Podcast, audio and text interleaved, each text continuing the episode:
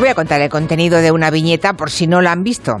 Representa a una mujer que tiene el brazo en cabestrillo y a un juez a su lado que se dirige a ella y le dice, ¿cómo la voy a creer si está usted viva?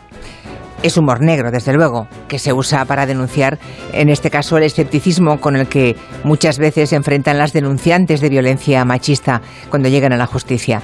Ese cartel se exhibía en una estación en Palma y anunciaba una exposición de su dibujante patrocinada por el Ministerio de Igualdad y por el Instituto Balear de la Mujer.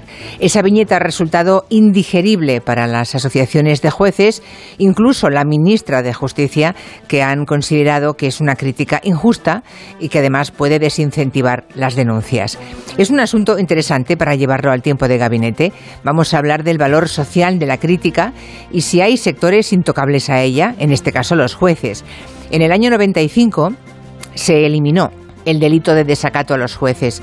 Desde ese año las injurias o insultos incluso a los jueces tienen la misma consideración que si se profiriesen a otros colectivos. Así que más allá de lo que nos parezca su contenido, su oportunidad o quien lo promueve, que también lo abordaremos, nos preguntamos si la polémica hubiera surgido igual si la crítica se cebase, pues no sé, en periodistas, en políticos o en vendedores de fruta.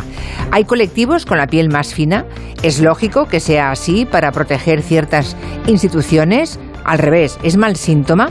Lo analizaremos